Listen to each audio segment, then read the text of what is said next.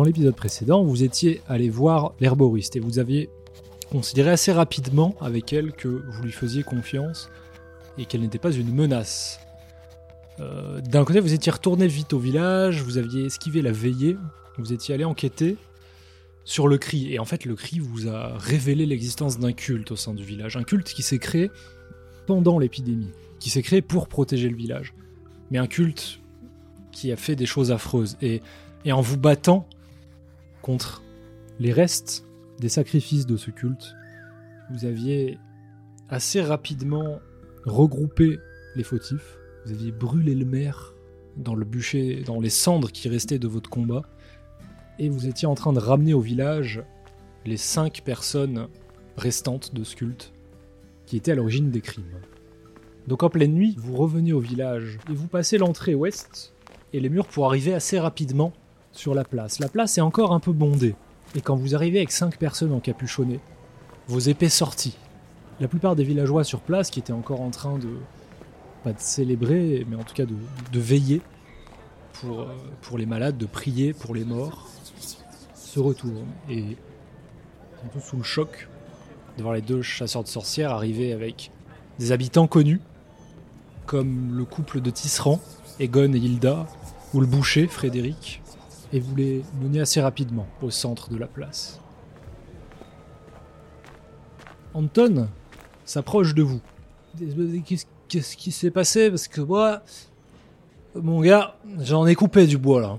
J'ai bu une petite bière pour le courage, et puis j'ai- taillé de la branche. Regarde-moi ça là. Il y a une petite trentaine de bûches, hop, posées contre la chapelle. C'est pas plus mal, non? Anton, my boy.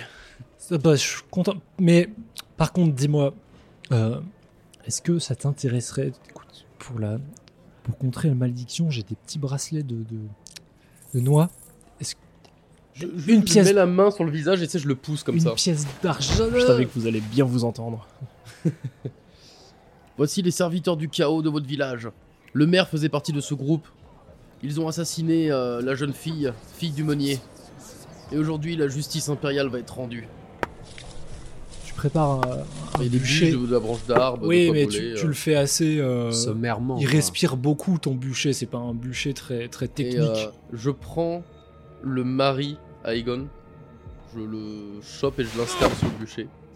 Voilà, avec euh, tout ce que je peux de, de brindilles, de choses inflammables. Egon, qui est, qui est complètement crispé par la peur. il- Non Non, ne me tuez pas Je voulais juste sauver le village, je ne mérite pas Et là, il y a des villageois qui protestent, qui, qui crient d'effroi en voyant ce- cet homme respecté. Bah moi les gens je les, je les garde en joue comme ça, personne ne s'approche euh, du bûcher. Personne n'ose s'approcher. Donc pendant ce temps, je chope des, euh, torches qui sont posées euh, ici et là dans le village. J'en prends deux. Et donc euh, j'allume le feu. Je me tourne vers les villageois et je fais Voilà ce qu'il en coûte de défier l'autorité impériale et de traiter avec les forces du chaos. Et au moment où tu dis chaos, dans un cri d'effroi, Egon brûle au milieu de ce bûcher. Il se débat à l'intérieur. Et les villageois sont tous apeurés et vous regardent.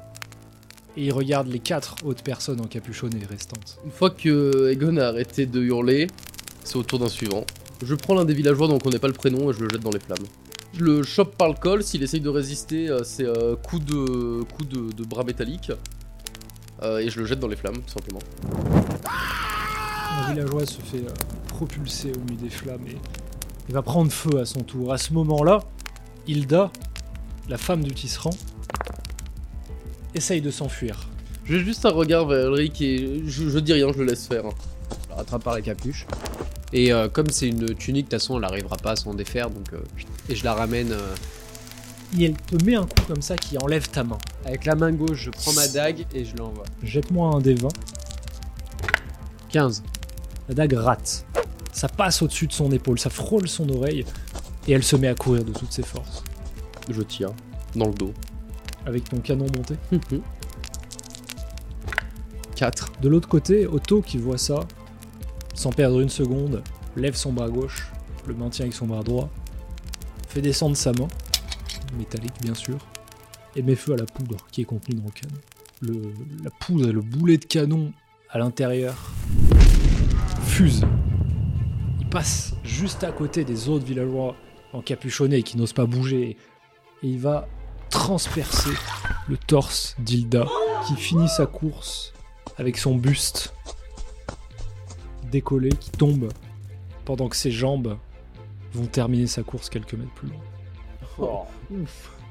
Tout le monde est paralysé, tout le monde voit ça. Et les autres, les, les trois derniers encapuchonnés tombent à genoux.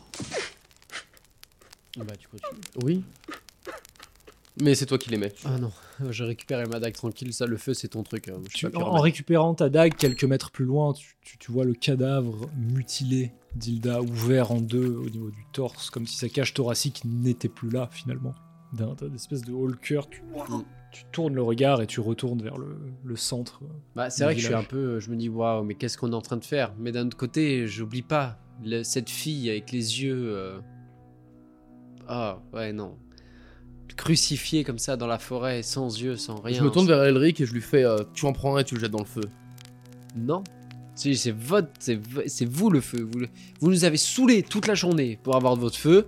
Donc maintenant c'est votre problème. Moi j'ai essayé de faire ce que j'ai pu. J'ai pas réussi. Vous avez réussi à la tuer. Tant mieux pour vous. Maintenant c'est votre problème. Tu vas être chasseur de sorcières, non? C'est chasseur de sorcières, oui, pas meurtrier. Pense au meunier, à sa fille, à ce qu'ils lui ont fait. Oui, je sais. Mais euh, c'est votre délire le feu. Moi, je les aurais ramenés avec nous à la capitale. J'aurais jamais fait ça. Parce que finalement, on vaut pas mieux qu'eux. Nous aussi, on fait notre justice comme ça, au coin de table. Tu as raison. Je ne vaux pas mieux qu'eux. J'en prends un autre et je le jette au feu. Et dans les vêtements qui s'enflamment, qui s'embrasent, une fois de plus, tu te rends compte qu'être un chasseur de sorcières, peut-être que ça demande une volonté que tu n'as pas. Une part d'inhumain que je n'ai pas. Peut-être. Ah, complètement. Peut pas dire que je précise pas ça, hein. j'en prends un autre et je le rejette dans le feu. Il en reste combien Enfin, après lui. T'en expliques un Je fais juste un petit. Mais je. Et je crie une minute de silence. Et puis, tu sais, histoire de. Je, je m'adresse plus à la foule. Et, et la foule obéit, et dans ce moment de minute de silence, tout ce que l'on entend, c'est les crépitements des flammes. Gamin, il en reste un. Bon, je te le laisse. Fais-le, gamin. Ah non C'est ça être chasseur de sorcières aussi. Ah, peut-être parce que je veux pas être chasseur de sorcières. Je voulais juste, finalement, partager du temps avec vous, peut-être. Tant pis. Je prends le dernier et je le jette dans les flammes.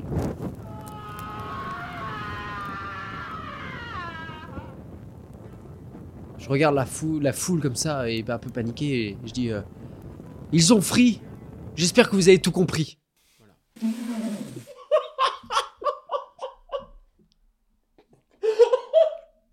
Non. Bah pourquoi Non. Mais si.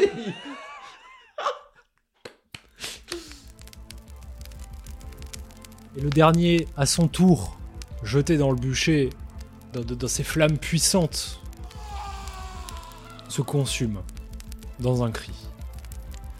Et dans le regard des villageois, qui sont tout autour de vous, pétrifiés, vous ne voyez que les reflets des flammes, de l'agonie des hommes et la peur de mourir.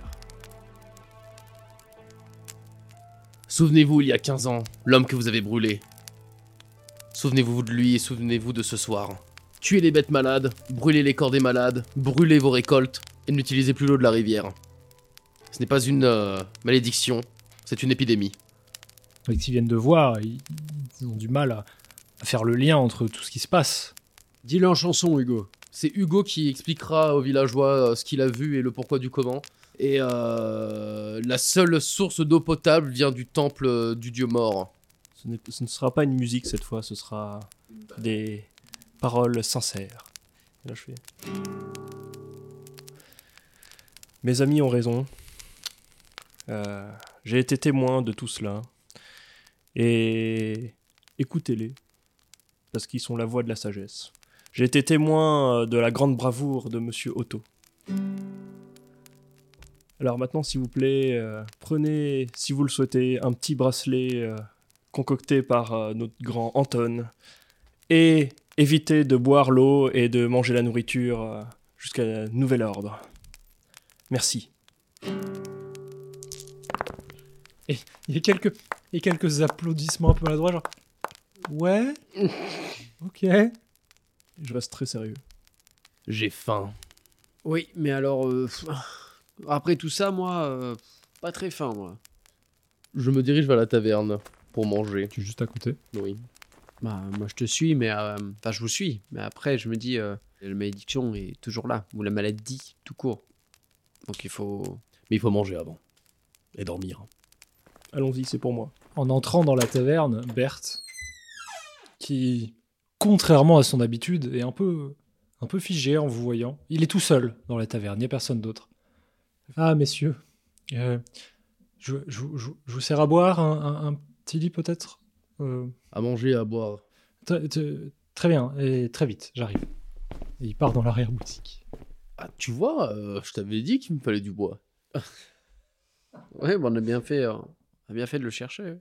Puis bon, moi l'avantage c'est que je me dis que si personne en moins, bah ça fait 6 lits en plus. Donc je vais peut-être enfin pouvoir dormir à l'auberge. Ah, Il ressort de la cuisine avec euh, des chopes, euh, de la viande séchée, et il vous la, la met sur le comptoir, comme ça, servez-vous, et écoutez, tout- toutes les chambres à l'étage sont vides, alors euh, faites, faites comme chez vous ce soir. Ah, mais enfin une bonne nouvelle. Et il retourne dans la boutique. Il a l'air euh, vraiment apeuré maintenant. Mhm. Il peut. Ah, moi je mange et puis je vais me coucher parce Moi, que tout pareil. hein. Parce qu'en plus j'ai dormi sur une table la nuit dernière, alors euh, c'était pas la meilleure nuit. Hugo, tu dors euh, dans une chambre ou sur la table? Non, je vais prendre une chambre. Je vais reprendre ma chambre finalement. Ok. Bah bonne nuit, euh, à demain. Vous repérez et vous montez à l'étage. Vous allez dormir dans le lit. Mais cette nuit-là, vous, vous, vous avez du mal à vous, à vous coucher. À part Otto, qui lui est très à l'aise. Mais vous avez du mal à dormir. Vous entendez le- les cris de villageois et vous voyez des flammes hautes comme des, comme des piliers de temples euh, brûler le territoire. Et ça, vous cauchemardez en sentant l'odeur du, Du napalm mon petit matin. d'humain grillé que vous avez senti toute la soirée. Et aux premières lueurs de l'aube, vous vous réveillez. Non, mais moi, je, vais des- je descends, j'ai pas bien dormi, j'ai un peu la tête. J'ai moins bien dormi que sur la table. Vraiment, hein. ça, ça m'arrive pas souvent, mais. Mais ouais, j'ai pas très très bien dormi et. euh, Et bah, j'arrive et puis bah, je vois que. Je suis tout seul. Euh, Peu de temps après, hein, te suivent tes deux acolytes qui descendent à leur tour. Oui, genre. Bien dormi? Mhm. Bien dormi. J'ai un peu eu du mal, mais euh, du coup j'ai un peu réaccordé ma guitare. Ah, fais- fais-le écouter ça. Mais regardez. Effectivement, Ah oui. c'est pas du tout accordé. Ah, c'est carrément mieux. Tu, tu as passé beaucoup de temps? Ah bah oui, J'ai un peu peur presque qu'avec toute la hier nuit. soir, elle ait pris euh, de, de, de la mauvaise énergie, ta guitare. hein. Mhm. La mauvaise énergie? Ah oui. Ah, c'est reparti. Ah, c'est peut-être parce que je l'ai utilisé euh, avant, euh, avant les Ah, recommandations. attends, regarde, regarde. 1, 2, 3, il n'y a plus rien. Voilà, c'est bon. D'accord. Go- Il fait C'est beaucoup mieux. c'est vrai que c'est beaucoup mieux. Eh ben, je suppose que nous allons prendre nos chevaux et puis remonter le cours de la rivière. On a que deux chevaux. Il va monter avec toi. Ah, super. Bon, bah. euh, Cheval est vieux, tu sais. Ah, j'ai ouais, j'ai hâte. que le cheval d'ailleurs. Allez, en route. En route, mauvaise troupe. J'ai, j'ai, écoutez, j'ai euh, un catalogue avec plein de citations comme ça. Et j'aime bien en placer de temps en temps. En route, mauvaise troupe, mal. c'est pas mal aussi. Il n'y a pas de mal. Donc en route, mauvaise troupe, euh, monte sur mon cheval. Avec moi. Je le suis de près, de très très près. Il s'accroche à moi un peu, tu sais. Genre, euh, ça me dérange un peu même, je trouve. Il t'enlace. Ouais, peut-être. on est un peu trop près d'ailleurs. Après, entre vous deux, il y a la guitare quand même. Oui, mais je sens sa guitare euh, dure comme du bois, ça me m'inquiète beaucoup. Voilà. Non, mais il faut le préciser, c'est des choses qu'on précise pas. Oui, très bien. Pour l'immersion de ceux qui nous écoutent, je trouve que c'est très important. Mais tout à fait. Et puis en plus, pendant ce temps-là, Otto est très bien sur son cheval tout seul. Bah oui, oui. Puis on aurait pu, on aurait pu te donner le chien. Tu aurais pu monter sur le chien finalement. Parce que c'est quand même un dog allemand, c'est quand même assez. Enfin bref. Non, je non, sais c'est pas un vieux chien le- aussi. Il n'y a pas Oh. grand-chose de jeune par ici. euh. De toute façon, je ne sais pas chevaucher les chiens. Étant sorti de la taverne et ayant enfourché vos chevaux, vous partez en direction du sud, pour la première fois que vous êtes arrivé dans ce village. Vous suivez un chemin qui passe à travers plusieurs maisons, plusieurs quartiers, et vous arrivez à nouveau dans les plaines. Mais ces plaines-là ne sont pas du tout euh, entretenues. Il n'y a pas de champs, il n'y a pas de, de c'est complètement sauvage. Et vous voyez cette grande rivière qui contourne le village, qui se sépare en fait au sud du village, et qui rejoint un seul cours d'eau qui remonte. Vous le suivez un moment, et c'est vers midi que vous arrivez au pied du sentier montagneux.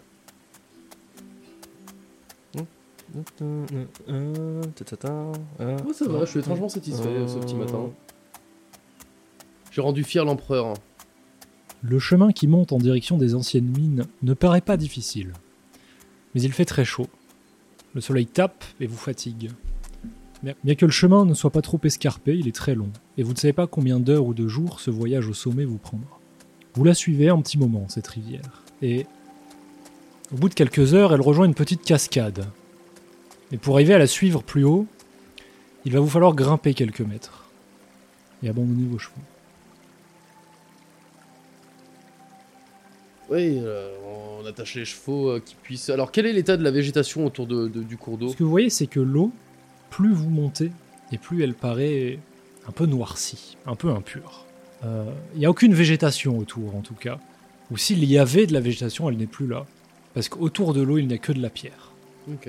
Je propose qu'on aille accrocher nos chevaux le plus loin possible de la rivière, au cas où si, Ouais. euh, ils soient tentés d'aller vers l'eau ou quoi, qu'on puisse pas redescendre euh, à pattes quoi. C'est clair.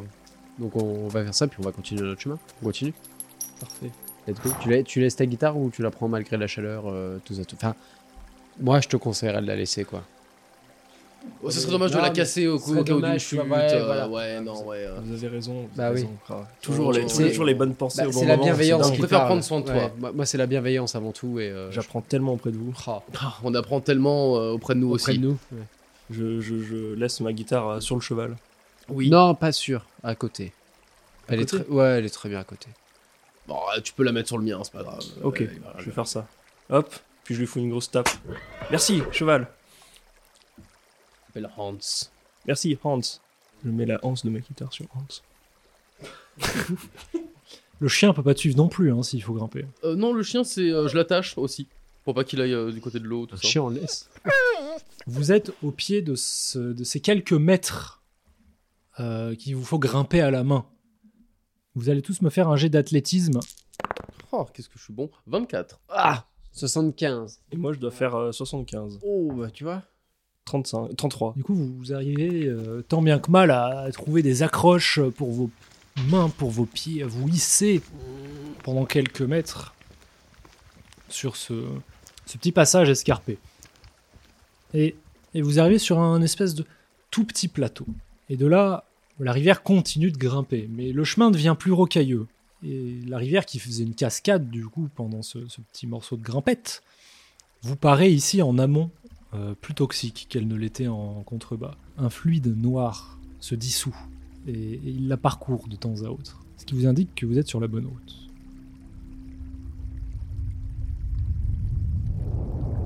Alors vous entendez un grondement, puis un tremblement. Au-dessus de votre tête, des cailloux dévalent la pente et vont se fracasser plus bas. Des pierres de tailles différentes vous fondent dessus. Un éboulement. Ah, je m'abrite direct. Ouais. Contre l'une des. Je vois un rocher devant, je m'abrite juste à côté du rocher pour. euh, Vous me faites tous les trois un jet de Dex. Oh, j'ai fait 2. Waouh 0-2. Alors, ce qui se passe pour toi, euh, Elric, c'est qu'au moment où tu, tu- tu entends les cailloux qui dévalent la pente, t'es le premier à, à réagir et tu te jettes contre la, contre la paroi et tu vois les pierres qui tombent quelques mètres plus loin de toi et tu sais que t'es à l'abri, instantanément. Tes camarades, ça les inspire. Ils ont un bonus de 10 sur leur prochain lancer grâce à toi. Là, il y a un lancer Je dois faire 64 et j'ai fait 98. euh, Et je me, je me disais justement que heureusement que j'ai pas pris ma guitare. Ils sont vraiment très forts. hein. Ce qui se passe, c'est que un caillou tombe et te brise l'avant-bras gauche. Ah voilà, je fais que. Ah voilà. Euh, je dois donc faire 72. 44. en voyant qu'une pierre lui brise le bras. Comme ça, tu l'attrapes et tu le projettes contre la paroi. Ce qui n'arrange pas sa blessure, mais ce qui le sauve de peu, car tu vois qu'une pierre a failli lui fracasser le crâne. À moins d'une seconde. Ah, J'ai mal suis. Ah. Le, le grondement se calme. L'éboulement s'est arrêté. Vous sentez que la voie est libre. Est-ce qu'il y a moyen de lui euh, fabriquer une attelle avec euh, des morceaux de branchage et du tissu aux alentours? Rien de vivant autour. que de la pierre. Oh, on repasse te chercher plus tard. Hein. On va pas l'abandonner là. Imagine, il y a euh, je ne sais quelle créature qui traîne. Ah bah oui, mais on peut, il peut pas continuer Cet- avec son Cet bras. éboulement ne m'a pas l'air bien naturel. Hein. Ouais, mais on peut- il peut pas continuer avec son bras. Regardez, on voit la bosse de l'os. Après, euh, si, si je suis un poids mort pour vous, euh, Est-ce que j'ai des connaissances de quoi lui remettre l'os au moins en place Euh, de, de, de par ma. Je vais considérer ça comme un, un truc de survie. Donc si tu fais un jet en dessous de 60, tu peux peut-être arranger son, sa brisure. Euh, j'ai fait 45. Ok. c'est 46, réussi. pardon, 46. Tu vois, selon l'angle de son bras, que euh, c'est- les deux os de l'avant-bras sont bien brisés. Tu peux les remettre en place, mais il aura toujours mal. Mais Je tu vois, en place, ouais. tu peux les remettre en Au place. moins ça, qu'il puisse continuer. Dans un crack violent, tu as une douleur d'un coup. Donc la, la douleur est vive, mais elle s'arrête juste après que, que le bras soit remis en place. Elle reprend doucement, mais elle est beaucoup plus légère qu'auparavant. je- Faut qu'on continue là, on n'a pas le temps. oui, oui, oui. Moi, je suis un peu dans les vapes là, je comprends pas trop ce qui m'arrive. On le laisse ici ou il vient avec nous? Non, il va venir avec nous. Ok. Vous, vous continuez de grimper des heures durant, sous, le, sous un soleil de plomb, et un vent qui devient de plus en plus violent, et l'air frais commence à bah, finalement à vous rafraîchir. Vous êtes moins en moins chaud, même si votre peau est brûlante. Et vous atteignez un petit belvédère. De là, vous voyez l'ensemble de la forêt, de la grande plaine et du village au milieu. Les terres qui continuent jusqu'à l'horizon sont vallonnées et verdoyantes. La grandeur de l'Empire vous fait face. Et dans le ciel au-dessus de vous, des oiseaux de proie, extrêmement grands, tournoient, projetant leur ombre en contrebas, comme surveillant les montagnes. Ce sont de grands aigles. Vous continuez et vous approchez finalement du, sommet. L'air est frais et le paysage derrière vous est trop distant pour apercevoir autre chose qu'une étendue verdâtre. L'eau de la rivière est noircissante et devient toxique et corrosive. Au bord de l'eau, vous voyez les ossements d'une chèvre des montagnes. La partie de la bête qui se trouvait dans l'eau n'est plus qu'une infâme masse rouge collante et des os corrodés qui dépassent. Un peu plus loin, les branches d'un arbre mort tombé dans l'eau sont noircies et s'effritent au fur et à mesure que l'eau passe. Vous continuez. Vous arrivez sur un plateau proche du sommet. Mais la rivière ne monte pas plus haut. Elle sort d'une large fissure qui se trouve à quelques dizaines de mètres en face de vous. Mais l'entrée est scellée par ce qui ressemble à un éboulement. J'approche, ouais. En approchant, Elric, tu vois quelques passages dans la roche qui peuvent vous permettre de vous y glisser. Bah moi je m'y glisse. Et je dis... euh, Je vais y aller et euh, je vous dirai qu'est-ce qu'il y a derrière. euh. Ne, ne me suivez pas tout de suite. Donc vous, vous restez à l'extérieur. Je suis impressionné par le courage. Pendant qu'Elric se glisse dans la roche, dans la paroi pierreuse. Et tu arrives enfin dans une grotte. Le froid intérieur te mord le visage, et tes yeux ne distinguent pas grand-chose. Mais tu entends l'écoulement de la rivière. Il fait complètement noir. Je vois rien là-dedans. Vous entendez une voix un peu distante. Je vois vraiment rien, faudrait de la lumière ici. Je rentre. Toi aussi à ton tour, tu te glisses dans l'interstice des pierres qui sont éboulées. Je surveille, je surveille. Et tu te faufiles un moment. Et tu arrives effectivement et tu sens en arrivant l'épaule de ton ami à laquelle tu t'accroches. C'est moi. oui. Oui, Oui, je précise. tant mieux. Toi, tes, yeux, en pendant ce temps, ont eu le temps de s'habituer un peu à la, à la pénombre. Et tu, tu- tu distingues simplement que vous êtes dans un long couloir. Et je vois, mais je vois le sol un peu ou pas du tout? Très peu. Bon bah je qu'on va avancer à tâtons. Attends, euh, voilà, on avance à tâtons. Le temps de s'habituer encore un peu au noir, on avance, on teste bien le sol s'il est bien palpable. Mm. Et, on, et on y va.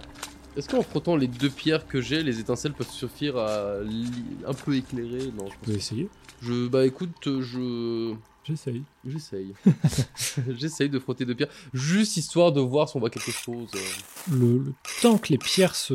les étincelles font qu'autour de toi, tu remarques qu'effectivement vous êtes dans un espèce de couloir. Le couloir est assez large finalement. L'eau continue en contrebas. Attention à ne pas y mettre le pied.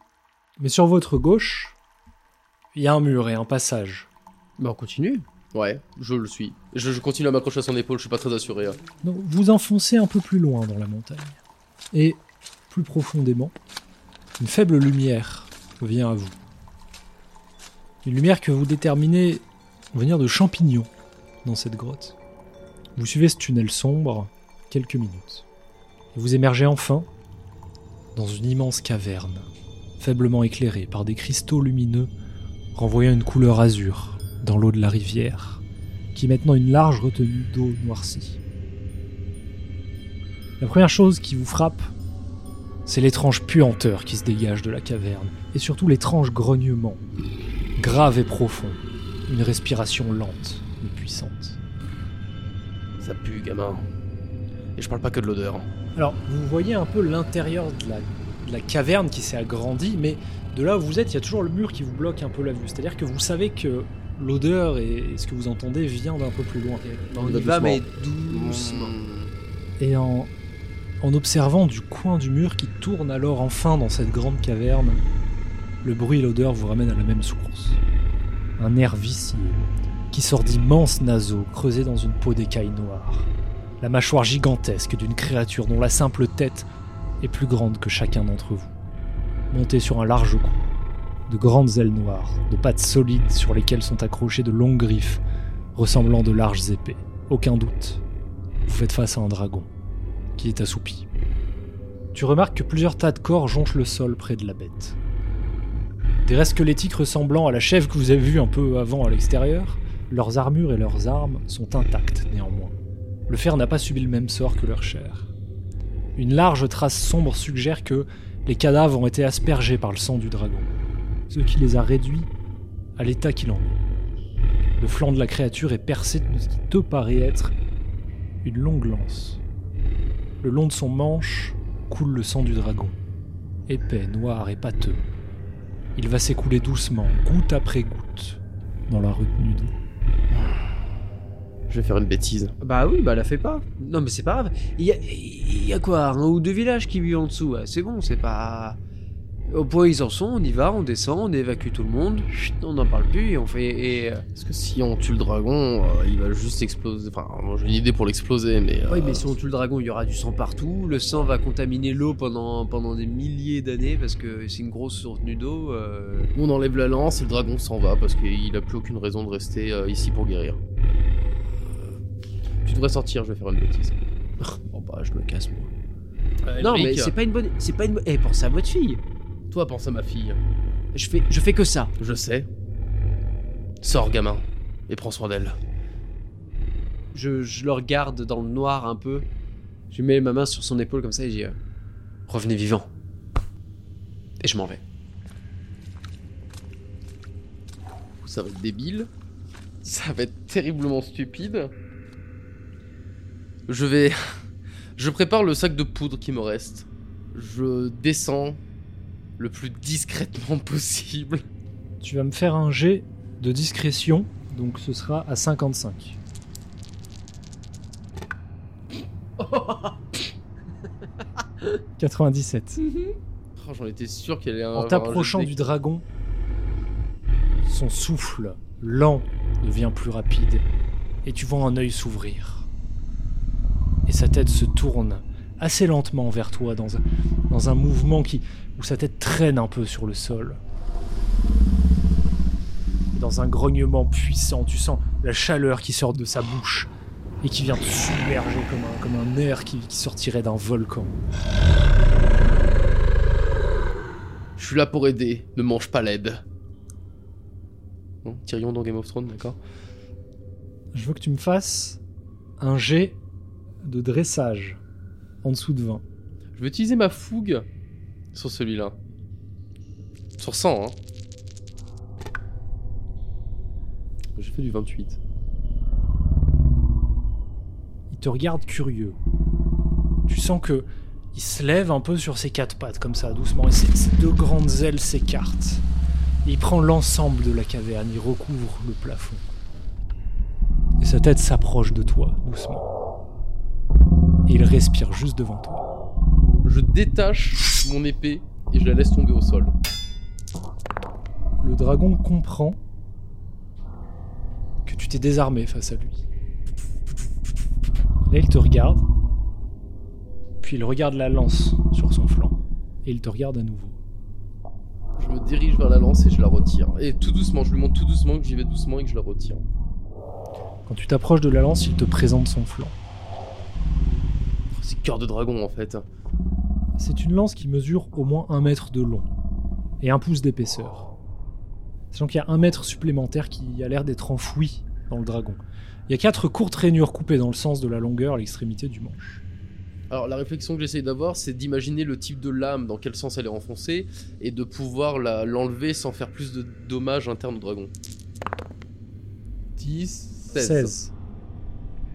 Euh, tu te rends compte que la lance est en fait une très grande flèche de bois et t'as l'impression que les plumes sont tombées et que la lance est enfoncée là depuis des centaines, voire peut-être des milliers d'années. Pour qu'une flèche fasse la taille d'une lance, il y a quelque chose de particulier qui l'a projetée. Hum, J'entoure mes mains de mes vêtements, de ma veste, j'enlève ma veste et je déchire ce que je peux. Ah, c'est du cuir, ça va être compliqué. Bah, je, déchire ce que je peux comme je peux sur la roche et je l'entoure de mes mains. Le cuir de ma veste. T'arrives à créer des couches de vêtements assez épaisses. Voilà, t'es t'es là, t'es prêt, entouré de linge, t'as enlevé ta cape, peut-être que même ton chapeau est devant, comme t'as mis ton chapeau peut-être comme un bouclier presque. Mm. Et je tire d'un coup sec. Et je vais te faire un jet de force et de dextérité. Oh là là. Bravo. Tu retires la lance d'un coup sec. Il va m'arriver un truc ce soir, dans la vraie vie. Un jet de sang soudain gicle contre tous les vêtements que tu avais préparés et solidifiés.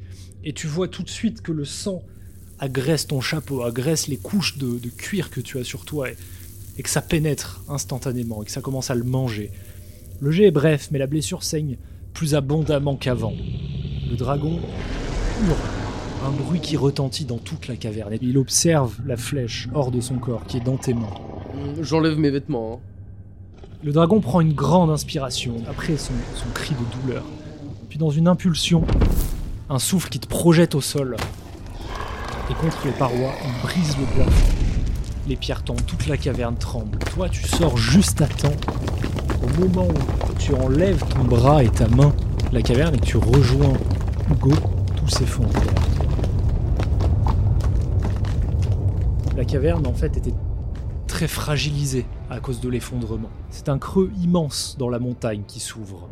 Et le dragon s'envole au-dessus des montagnes. Vous voyez ce dragon qui met deux coups d'aile, trois coups d'aile et qui, qui prend des mètres de hauteur. J'ai pas ça. le temps de m'accrocher sur une patte ou.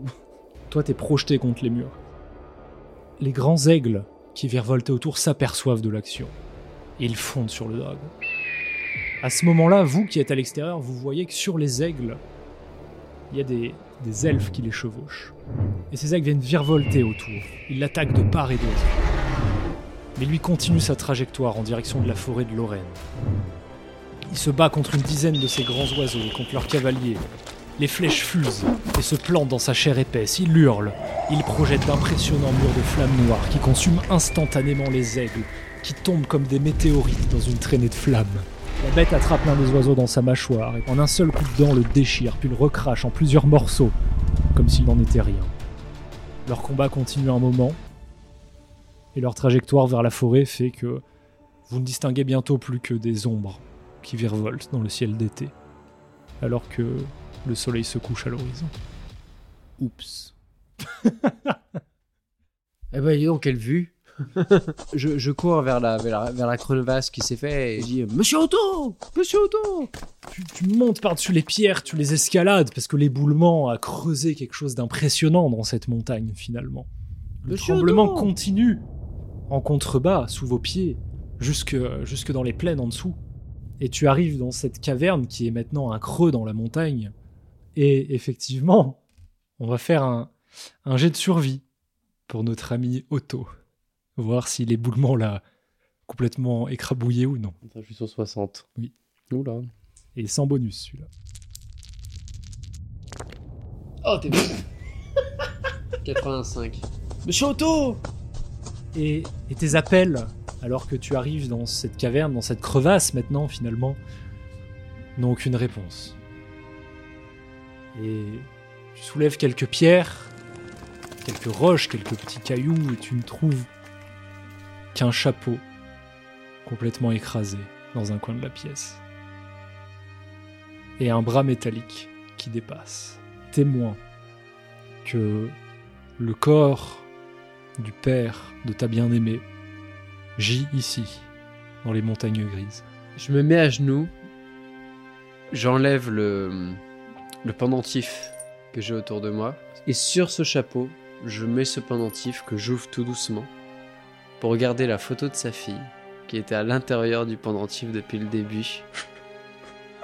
Donc là, je m'effondre un peu en larmes en mode euh, je me remémore ses dernières paroles dans la, dans la caverne. Je referme le pendentif pour pas que la photo prenne l'eau ou l'humidité ou le soleil, peu importe. Et puis bah je me relève et puis je je fais une petite prière, je regarde le ciel et puis je retourne voir Hugo en me séchant les, les larmes au coin de mes yeux pour qu'il pense que je suis encore un homme fort, un guerrier. Et je te rejoins et puis bah adieu Otto quoi.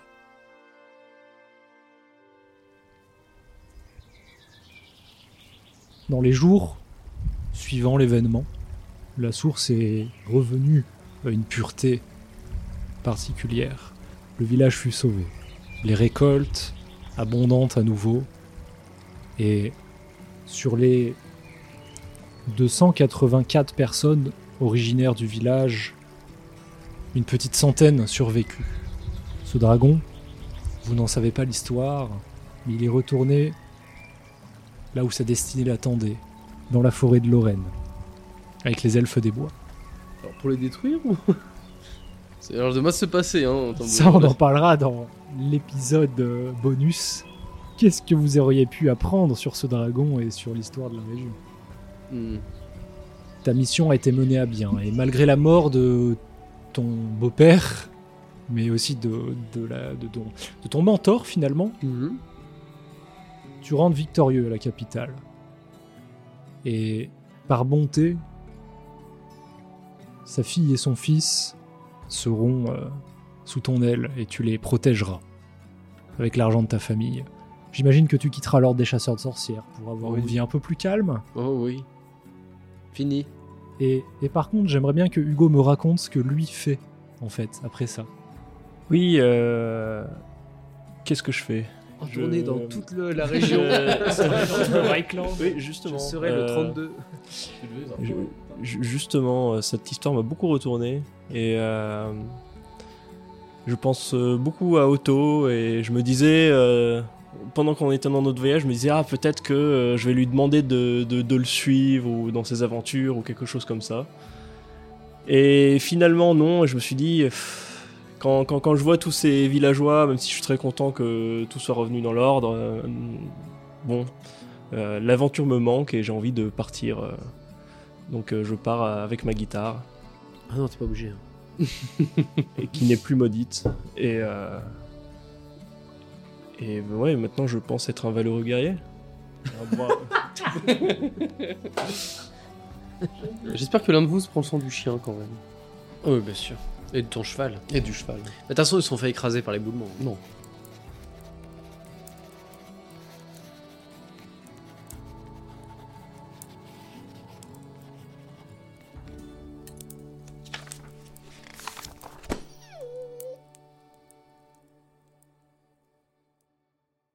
Eh bien, merci d'avoir écouté ce podcast. C'était notre première campagne du Journal des Mondes.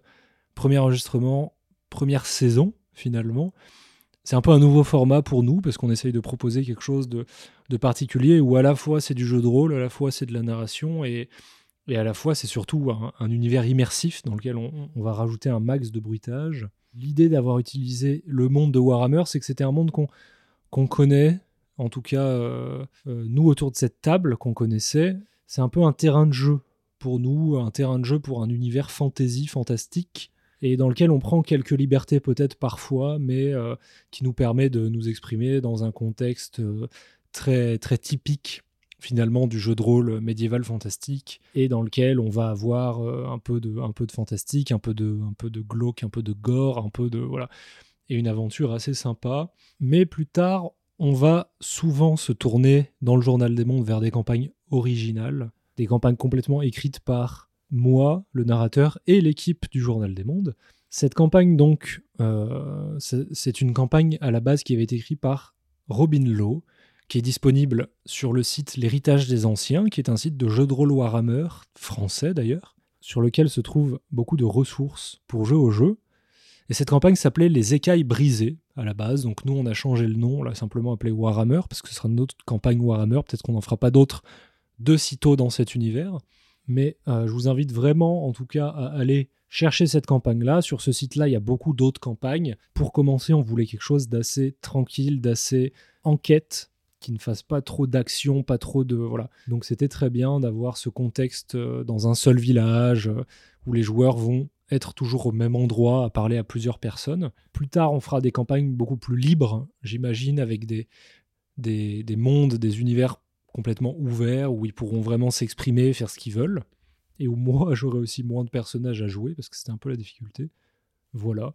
Si cette campagne vous a plu et que vous en voulez plus de la part du Journal des Mondes, vous avez droit à un épisode particulier, ce qu'on va appeler l'épilogue. Le, le, C'est un épisode de débrief où euh, tout autour de la table, on, en parle tous ensemble, moi et mes joueurs, de ce qu'ils ont aimé, ce qu'ils n'ont pas aimé, raté ou pas raté dans l'aventure, ce que j'ai écrit, ce qui avait été préparé, ce qu'ils n'ont pas rencontré. Ça vous permet peut-être de voir aussi euh, ce qu'il était possible de faire dans cette aventure qui est complètement ouverte, bien sûr. Si le jeu de rôle en général vous intéresse et que vous voulez en faire avec vos amis, que vous voulez mener une campagne de votre côté, c'est complètement Et nous avons envie de vous aider. C'est pour ça qu'on met à disposition toutes nos ressources, toutes les ressources que je crée et que j'ai utilisées. J'ai pas tout créé pour cette campagne, mais en tout cas tout ce que j'ai moi de côté pour animer la session, je vais le mettre à disposition. Donc nous avons tous les documents pour le maître de jeu, savoir qui sont les personnages, les informations qu'ils ont à détailler, tout ce qui se passe pendant la campagne, les fiches personnages pour vos joueurs, et il suffit d'un peu de motivation, connaître trois règles et demie de jeu de rôle, et encore nous avons simplifié le fonctionnement au maximum exprès pour que ce soit accessible à tous. Et toutes ces ressources seront du coup à votre disposition sur un lien que l'on vous mettra peut-être dans l'épisode de débrief. Voilà, merci à tous d'avoir écouté en tout cas. À bientôt pour la prochaine session. Et si le Journal des Mondes et ses aventures vous intéressent, parce qu'il y en aura beaucoup d'autres, euh, vous pouvez nous écouter sur toutes les plateformes de podcast, sur YouTube. Et du coup, je vous souhaite une bonne fin de journée, un bon dimanche. Et à bientôt pour une prochaine session du Journal des Mondes. Salut.